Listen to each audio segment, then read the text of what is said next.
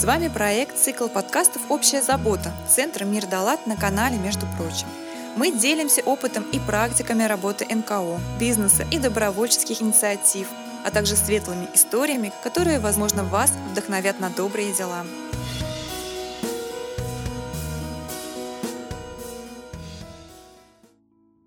Здравствуйте, с вами Евгения Троицкая. Мы много в нашем подкасте говорили об инклюзии, волонтерстве, о жизни инвалидов и о том, что наша общая забота — быть вместе, помогать в беде, с пониманием относиться к тем, кто нас окружает. Но не все посыл бережного отношения к людям воспринимают как посыл к чему-то доброму, к какому-то большому действию. Так, в Санкт-Петербурге совсем недавно произошел инцидент в ЖК «Балтийская жемчужина», о котором говорили в СМИ. И я помню свою эмоцию тоже, когда я столкнулась с данной новостью. Я написала огромный пост на странице, потому что меня это очень сильно задело. Гостем сегодняшней программы, между прочим, у нас является организация Центр инклюзивных проектов и социальной интеграции детей и взрослых с особыми потребностями «Какая разница?». И сегодня мы беседуем о самом важном с руководителем данной организации Валерией Катаевой.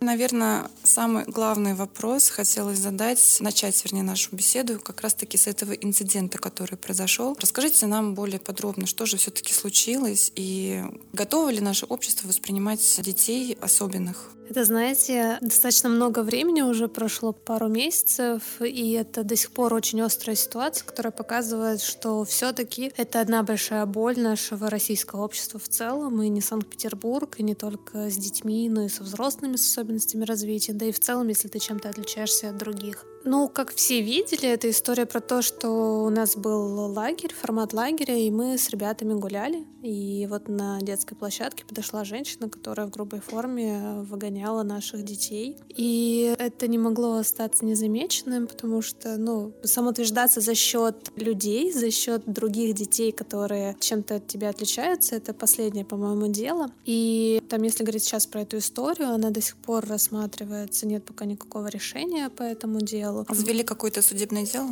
Да, идет разбирательство. К чему это все приведет, пока тоже непонятно. Мы ждем обратную связь от органов. Но я сейчас просто вспоминаю, мы после этого очень много разговаривали с родителями, потому что приходили родители, ребят, которые к нам ходят. Многие мамы заходили со слезами на глазах, вспоминая истории своей жизни, как в той или иной ситуации, там в магазинах или где-то еще, они сталкивались с подобным хамским отношением к ним. И я понимаю, что ну, это какая-то повсеместная тема, просто данная история вышла за пределы маленького района, теребя душу всем, не знаю, как это правильно сказать, наверное, так это и есть, до сих пор имеет свою актуальность. Но я думаю, что не только в Санкт-Петербурге, но также отголоски были по всем регионам. То есть это проблема, которая касается человечества, наверное, в целом. Боюсь этого слова. Есть проблемы всегда и везде, но наше общество почему-то не воспринимает это и, наверное, не готово. Вот современность не готова к этому. Все равно мы находимся в какой-то такой отторженности. То есть мы не хотим видеть, мы не хотим замечать такие проблемы, что они есть. Нас это не касается. Держитесь нас подальше. Скажите, пожалуйста, тоже касаемо этого скандала, этой истории. Это был первый инцидент такой вот связанный с вашей некоммерческой организацией? Если говорить конкретно про нашу организацию, то там эта женщина, это была вторая ее подобная выходка на наш адрес. В целом у нас вообще организация занимается социальной интеграцией детей и взрослых с особыми потребностями. В целом наш цель и задача, чтобы люди с особенностями развития вели самостоятельную жизнь. Мы учимся с ними ходить в магазины, мы учимся с ними ходить в торговые центры, они учатся готовить. То есть это история про социализацию. И мы достаточно много куда с ними ходим, ездим, общаемся, разговариваем. К нам приходят разные люди, и никогда ничего подобного не было. Ну, там были, может быть, косые взгляды или там непонимание со стороны других людей, но это было вот там на уровне тела, да, когда видишь пренебрежение, но не более того. Подобных не было. И вот вы говорите про то, что это больная такая тема всего общества. Да, я сейчас вспомнила историю. У меня семья есть одна, которая достаточно часто путешествует. И недавно пришла мама, говорит, Лер, мы были в Испании, и я, говорит, лежу загораю, а у меня сын встал, там пошел, а у сына есть особенности развития, он невербальный, не говорит, но в целом по нему видно, что есть некоторые сложности, а так, ну, вообще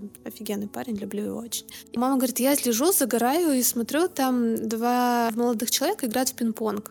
И сын наблюдает за мячиком, как мячик туда-сюда, туда-сюда. И хоп, мальчик, тот, который играет, молодой человек зовет на испанском к себе. Мальчик подходит, мама говорит, я лежу, смотрю, чем дело, да, закончится, что будет дальше. Думаю, ну, там сейчас поймут, что он ничего не понимает, там его обратно отправят или что-то еще. Игрок, значит, ему говорит что-то там на испанском. Парень стоит, кивает головой, радостно улыбается, но при этом ничего не отвечает. И что происходит? Просто этот мальчик, который его позвал, он взял руку парня, положил ракетку, и они начали играть рука в руке в пинг-понг. Я просто на секунду представила это где-то у нас, не знаю, там в Анапе, в Крыму, и у меня нет такой картины, потому что я была этим летом в Крыму и видела тоже разные. У нас, кстати, центр находится недалеко от залива, и мы достаточно часто тоже ходили летом, когда было тепло, гулять к заливу, и там тоже не предвиделось каких-то подобных обстоятельств, хотя были предпосылки. И мама говорит, я была в шоке, потому что они поиграли так несколько минут. Он отпустил его сына, дал ему пять,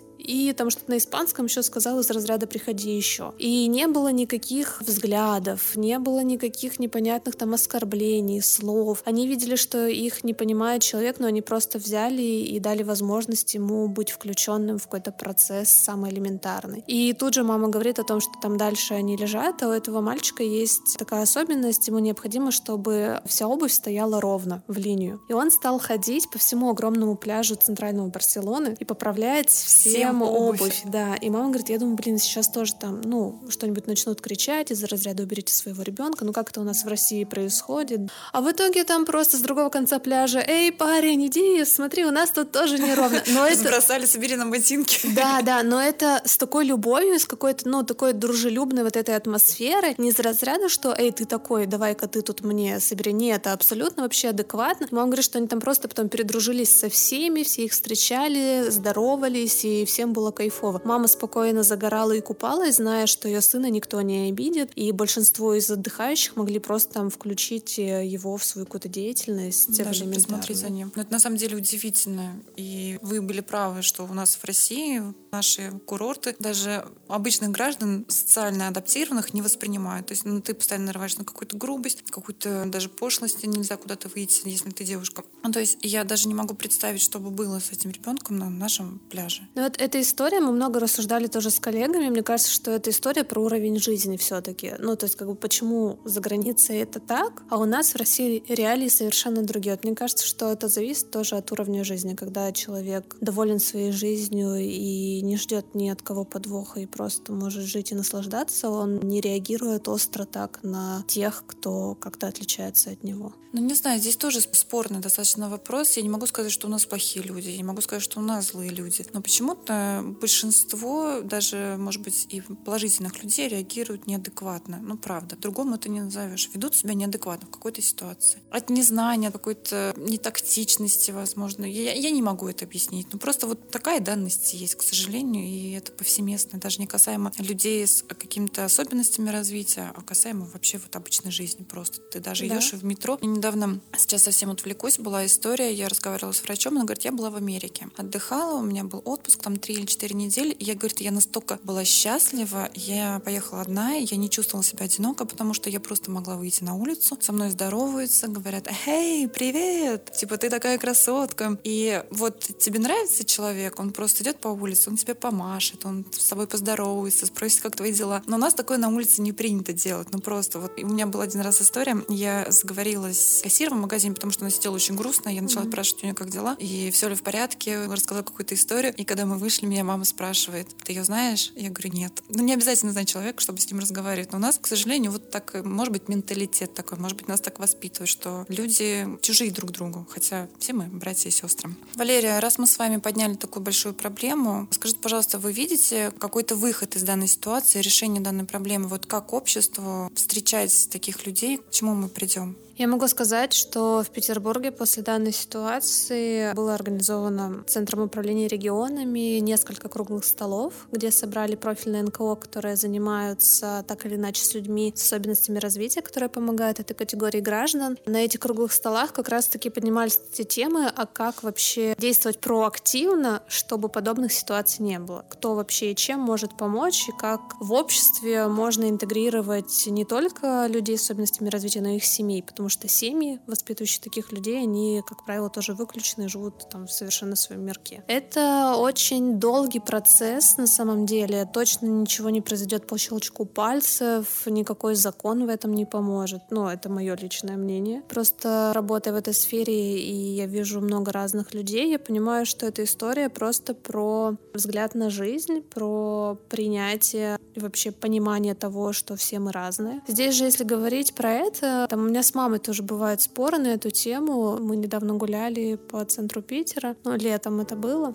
И девушка шла вся в татуировках. А у меня мама очень взрослая уже. Она меня довольно-таки поздно родила. И она идет и ворчит всю дорогу. И я понимаю, что если ты хоть чем-то от других отличаешься, внешности это, это там какие-то, не знаю, психические особенности развития, физические, неважно. Найдутся так или иначе люди, которые этого не приемлют. И вот здесь история, наверное, про, не знаю, учить с детства людей правильно выражать свои эмоции, да. Это да, это прям колоссальный такой пласт, который необходимо заложить, мне кажется, еще в на начальном школьном да, образовании. Да, э, чуть ли не с детского сада начинать, помогать правильно проживать какие-то там, не знаю, позитивные, негативные ситуации. И какой эмоции ты испытываешь, Конечно, а потому что тут история идет, ну, все начинается, мне кажется, с детства, и все начинается с семьи. Кстати говоря, мы а, вот про пляж говорили, на который мы ходили, у нас там в итоге он оказался в середине лета очень грязным, и мы решили с коллегами сходить почистить пляж. Мы пошли, там вынесли, не помню сейчас уже сколько мешков, но очень много, нас было всего 6 человек, мы прибирались 3 или 4 часа, у нас закончились мешки, мы половину даже пляжа не очистили, ушли, потому что больше некуда было складывать мусор. И когда мы возвращались с пляжа, мы шли по тротуару, и вдоль тротуара тоже было очень грязно. И мы решили просто уже в руки себе бутылок набирать и доносить до мусорки. Мы идем, прибираемся, и идет маленький мальчик с мамой. И мальчик говорит, о, а что это вы делаете? И я ему говорю, мы прибираемся, хочешь, говорю, можешь нам помочь. На что его мама дергает за руку и говорит, ты что там, не смей, вообще видишь, тут люди работают, и это там их работа. Я говорю, знаете, говорю, мы не работаем, мы здесь рядом живем, и мы хотели бы, чтобы было чисто. Хотите, говорю, можете присоединиться. Сын снова там у нее попытался вступить... Какой-то душевный порыв был у ребенка. Контакт, да, из разряда «давайте я помогу». В итоге она снова очень грубо ответила, и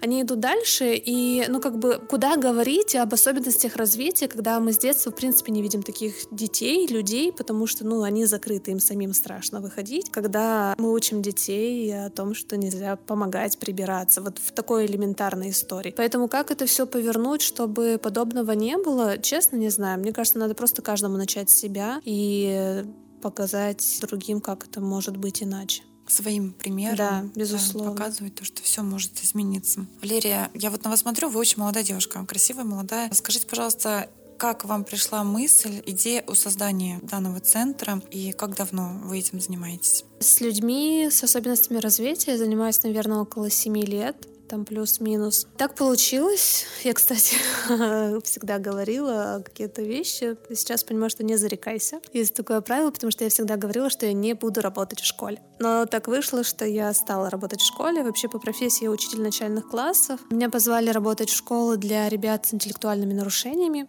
И пять лет назад, получается, я пришла туда работать. У меня был класс для ребят с... Там на самом деле у ребят разные диагнозы, но считается, что это ребята там со средней степенью умственной отсталости. И вы не побоялись все-таки?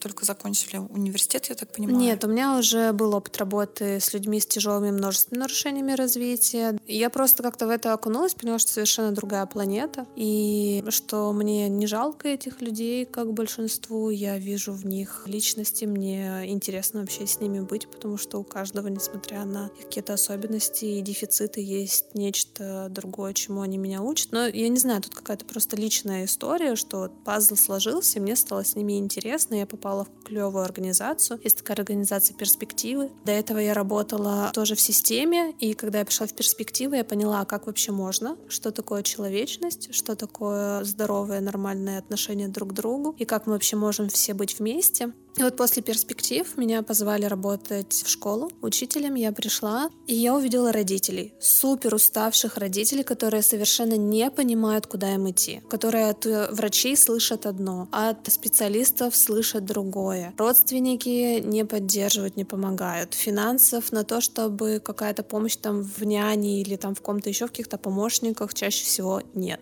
И я помню, это просто родительское собрание, когда пришли родители, у меня вот шесть детей, шесть родителей, родители, они все сидят, и я понимаю, что именно там надо говорить, ну, как в школе, да, принято какие-то там обучающие штуки, все дела, а я смотрю, и я понимаю, что им просто бы отдохнуть, вот просто поспать. Им вот вообще то, то, о чем я говорю, им вот это вот, ну, вообще, они как бы послушают и уйдут.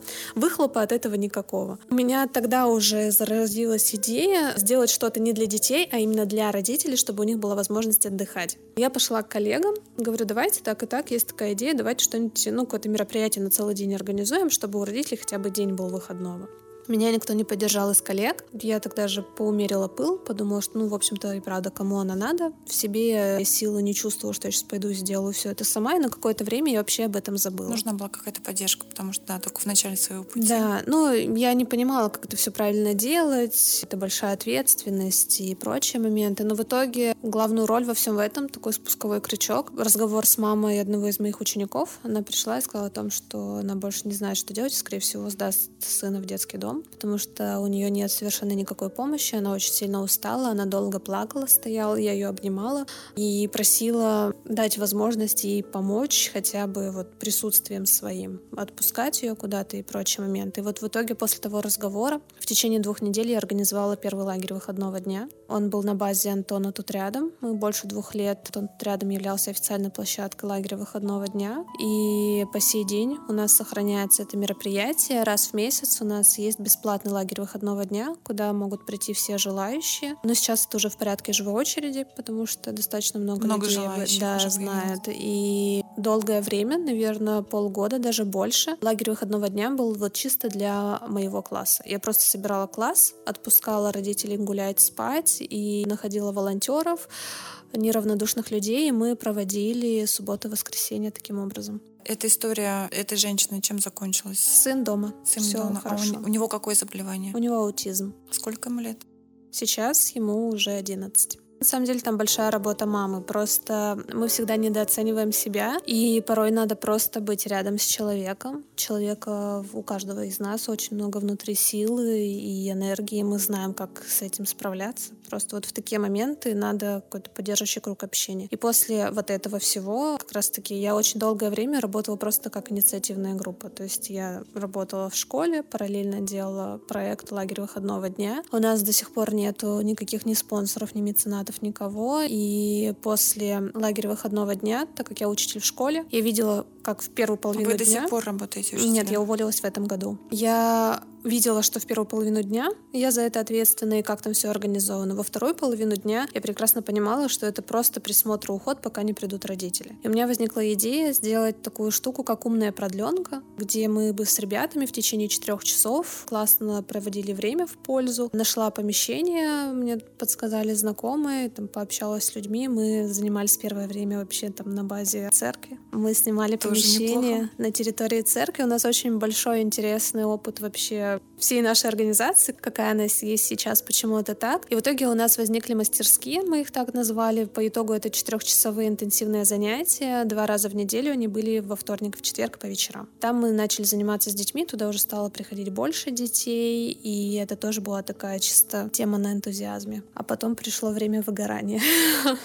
Ну да, к сожалению, есть такое свойство у людей, которые занимаются благими, добрыми делами, перегорать. Ну, это, это нормально, потому что ты очень много даешь энергии, очень отдаешь себя всему этому делу, и поэтому нужно немножечко тоже себя поберечь и восстановиться, чтобы на больше тебя потом хватило. То есть после вот этой вот истории вы решили создать свою некоммерческую организацию. Как все-таки она После этой истории я хотела уйти вообще. На самом деле, когда открывала лагерь выходного дня, мне кажется, что я всем коллегам уж прожужжала про это. Мне казалось, что если сейчас каждый учитель возьмет в коррекционной школе и будет проводить какие-то мероприятия для своего класса, то мир будет просто потрясающим, и родители будут счастливы, и дети дети будут развиваться. И это на самом деле клевая, крутая идея. Я была готова и до сих пор готова помогать в становлении там, подобных мероприятий, с чего начать, как делать, структура, какие методики и прочие моменты. Но, как показывает практика, не все готовы там свое свободное время тратить на что-то другое. После мастерских началась пандемия,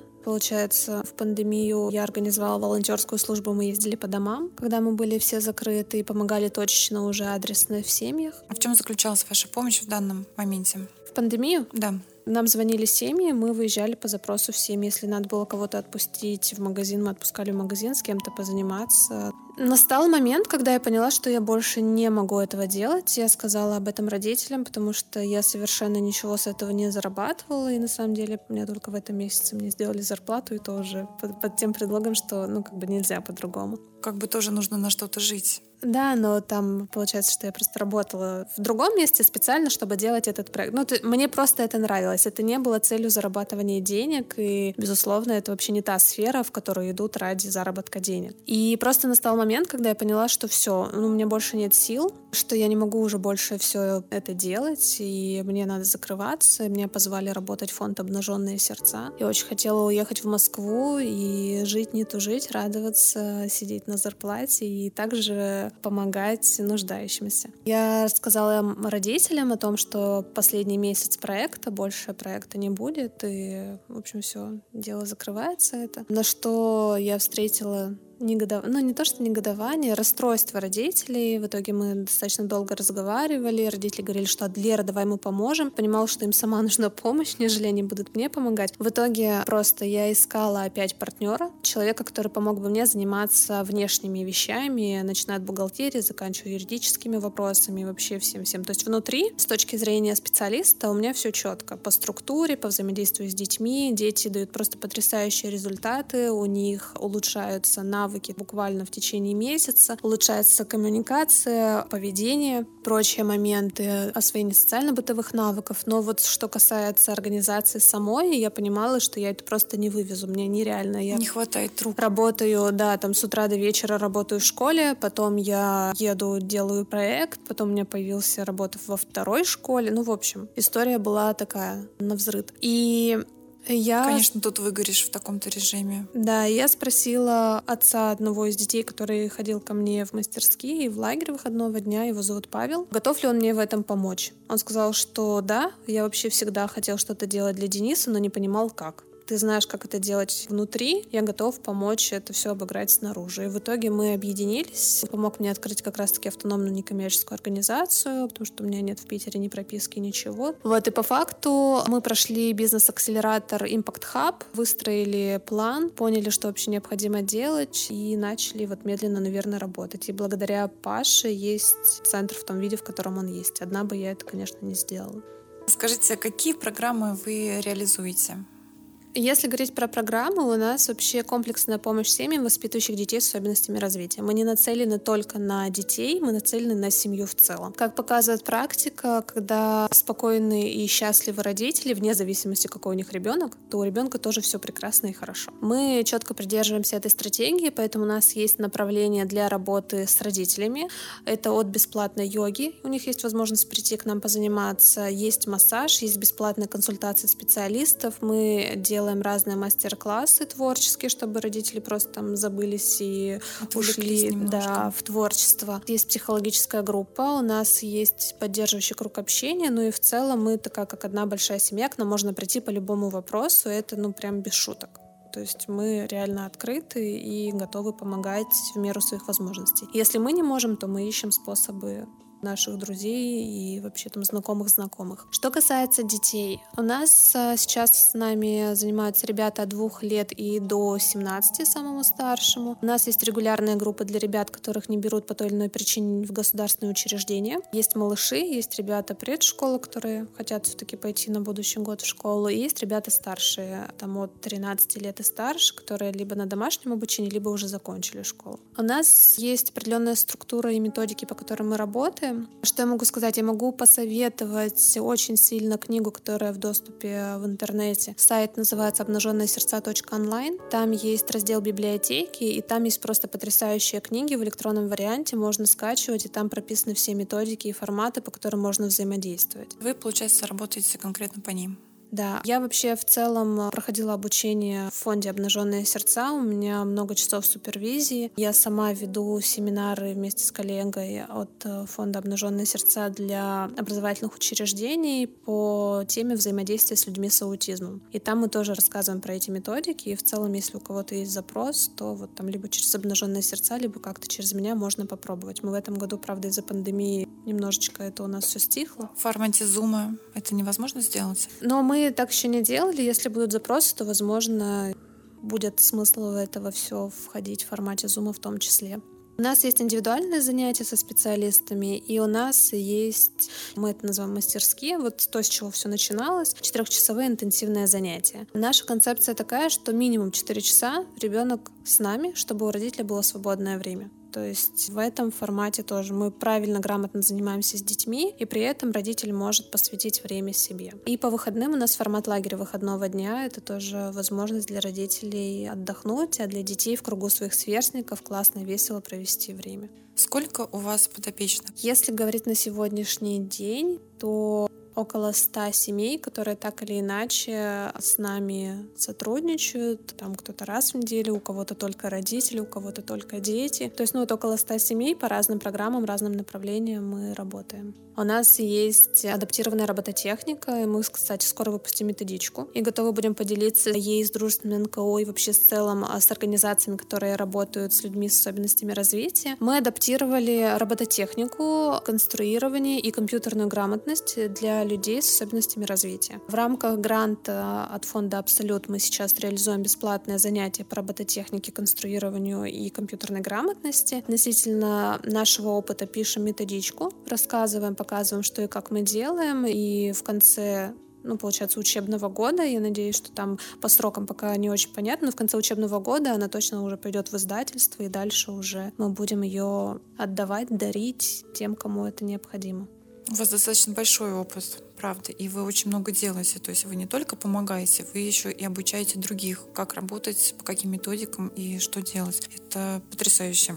Валерия, подскажите, пожалуйста, как структурирована среда в вашем центре и что помогает конкретно ребятам быть самостоятельными, находясь вот в вашей организации? Да, самостоятельность — это вообще цель номер один, с которой мы работаем, чтобы ребенок э, минимум зависел от взрослого и максимально мог сам себя обслужить и сам себя занять, потому что у большинства ребят как раз-таки это проблема номер один. У нас обязательно у каждого ребенка есть свое визуальное расписание. У нас обязательно у каждого ребенка есть свой сопровождающий тьютер, который как раз-таки помогает учиться пользоваться этим расписанием, чтобы ребенок видел, что зачем идет, какой будет следующая активность, а когда он пойдет домой, когда что-либо закончится. И это тот инструмент, который помогает ребятам быть включенным в процесс. Во-первых, у нас не детский сад и не школа, и не какая-то там классическая история. У нас нет такого, что там 40 минут позанимались, 20 минут отдыхают. Нет. У нас каждые полчаса идет смена видов деятельности у детей. Чтобы не терять внимание. Во-первых, да, чтобы они не уставали. Во-вторых, в принципе, если наших ребят отпустить заниматься любыми делами, то там они уходят в самостимуляцию, либо, ну, то есть это какая-то неполезная деятельность, и ничему хорошему она не учит. А наша цель, чтобы все-таки так или иначе ребята научились сами себя занимать, чтобы они могли проводить самостоятельно время без помощи взрослых и вообще как-то функционально пользоваться тем, что есть рядом. Поэтому каждые полчаса идет смена видов деятельности от спортивной до творческой, сидение за столом, игры и прочие вещи. Вне зависимости от того, какая у нас активность, это керамика, адаптированная йога, аппликация, кулинарное занятие, мы создаем максимальное количество коммуникативных ситуаций, чтобы ребенок у нас в центре учился правильно пользоваться речью, правильно задавать вопросы, правильно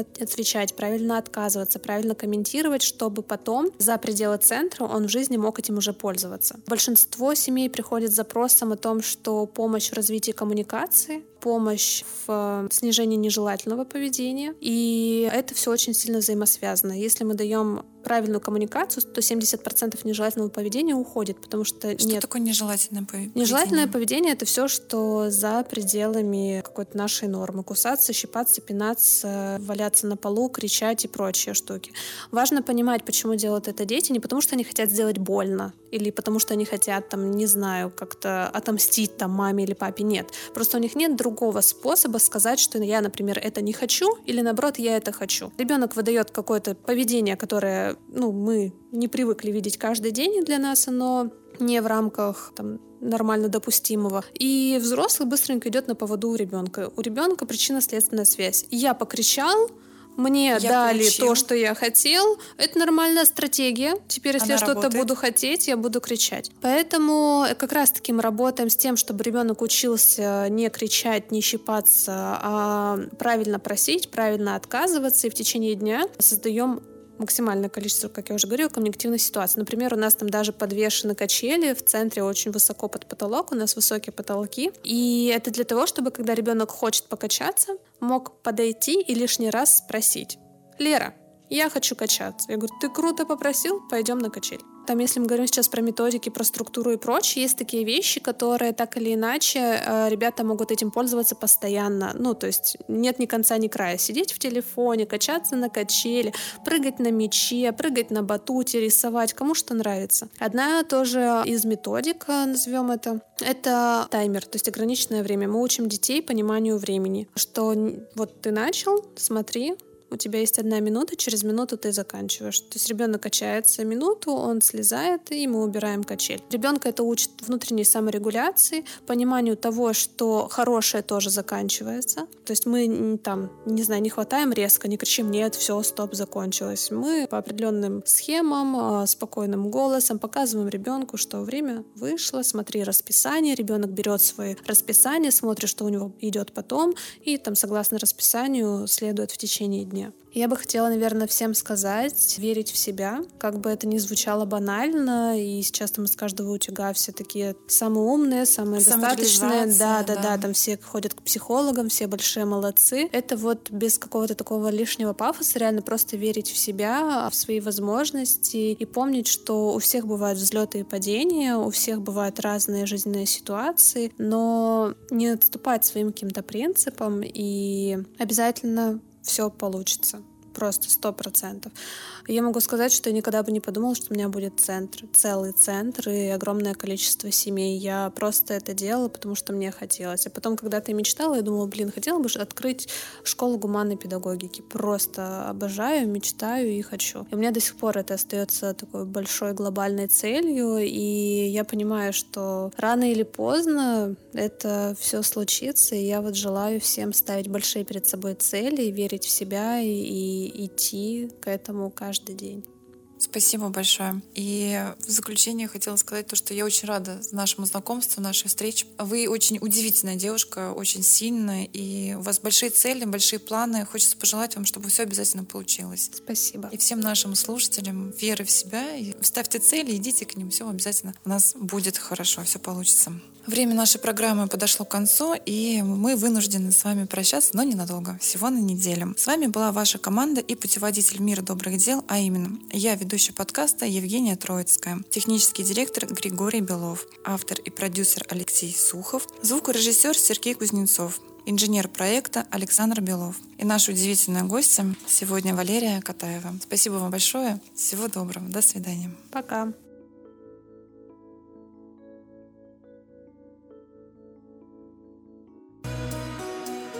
Эпизод подготовлен в рамках проекта «Цикл подкастов «Общая забота», реализуемого с использованием средств президентского гранта, предоставленного Фондом президентских грантов на развитие гражданского общества.